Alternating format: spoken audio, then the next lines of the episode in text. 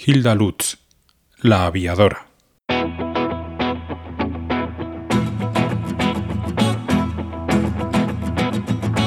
Papi, ¿me cuentas un cuento?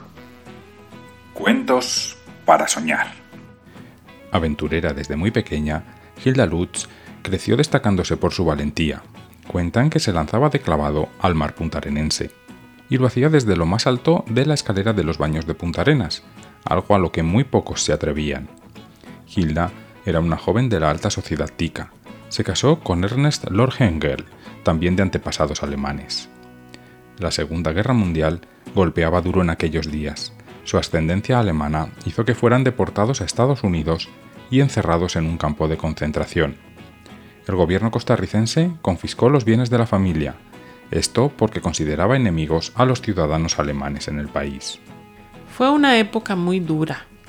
Mi familia y yo fuimos enviados a un campo de concentración en Texas, Estados Unidos, y nuestros bienes fueron confiscados por el gobierno de Calderón Guardia, que había declarado la guerra a los países del eje, entre los que se encontraba Alemania, y por ello nos consideraban enemigos. De nuevo en Costa Rica, ya con 34 años y tres hijos, Hilda sacó su licencia de aviación en 1949. Se convirtió en la primera mujer costarricense en sobrevolar los cielos ticos.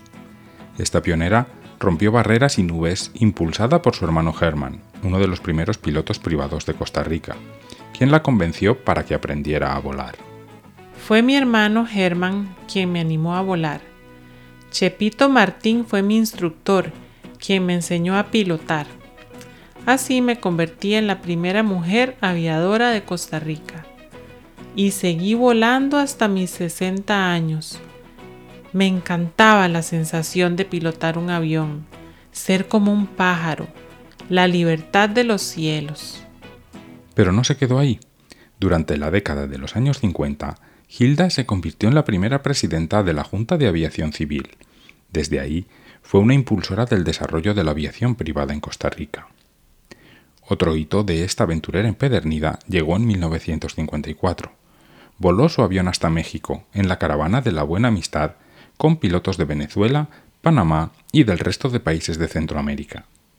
En 1996 fue reconocida oficialmente como una pionera de la aviación nacional. Mantuvo toda la vida su pasión por los aviones y voló activamente hasta los 60 años. Falleció en 2004 con 89 años abrió el camino a cientos de mujeres costarricenses que pueden desplegar sus alas gracias al esfuerzo de esta mujer indómita.